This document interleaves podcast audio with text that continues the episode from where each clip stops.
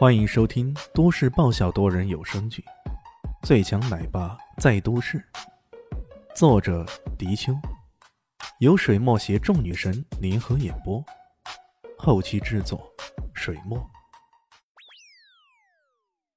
第二百一十七集，李轩不好意思的挠了挠头，呃，什么法子？我暂时还没有想到，不过我现在有个办法。什么办法呢？马上睡觉，一觉醒后，什么烦恼都没有了。切，你这是什么狗屁法子？你觉得现在的我还能睡得着觉吗？放心吧，听我的，你现在很困，很困，很想去睡觉。他的声音突然低下去，慢慢的，小丽心便觉得自己眼皮沉重，有种。睁不开的感觉。很快，他整个人竟然趴在桌子上，睡熟过去了。这种再简单不过的催眠，让肖立新暂时得到睡眠的安稳。李炫把肖立新抱起来，轻轻的放在床上，给他盖上了被子。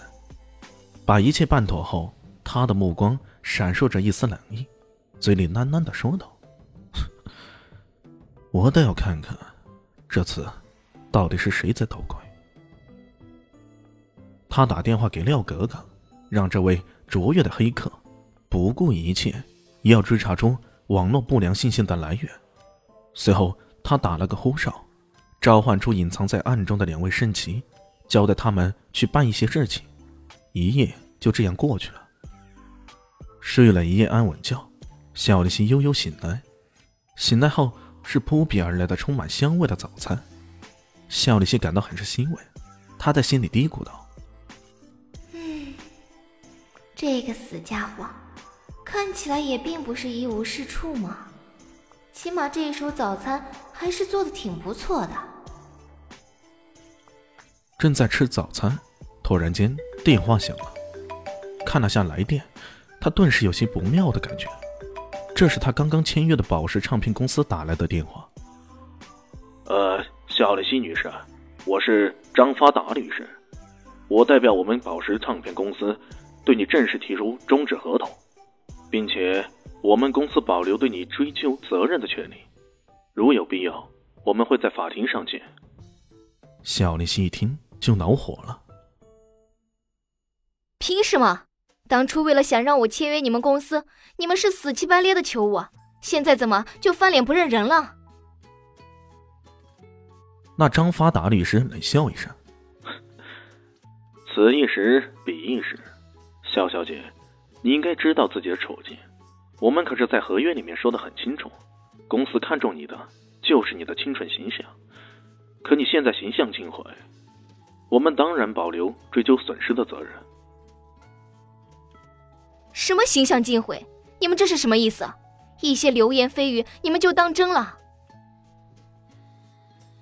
是不是流言蜚语？到时候希望你跟法官说清楚。张发达律师嗤笑一声，把电话给挂了。小丽西气得差点暴走。在这种时候，这些本该站在自己背后大力支持的人，此时竟然抢先冒出来，恨不得往自己身上再踩几脚。这些人还真的让人感到心寒呢。身后传来了甜甜的声音。早餐还好吧？回过头看，却是李炫一脸关切的看着他。此时的他竟然还系着围裙，一副家庭妇男的样子。看到他一副居家男人的打扮，小丽西整个人都有种被软化的感觉。他甚至想着，如果就这样过上普通人的生活，与一个心爱的男人白头偕老，那该有多好。然而，这现在一切看来……好像也只是奢望。呃，打住，这个臭家伙啥时候成了自己心爱的男人了？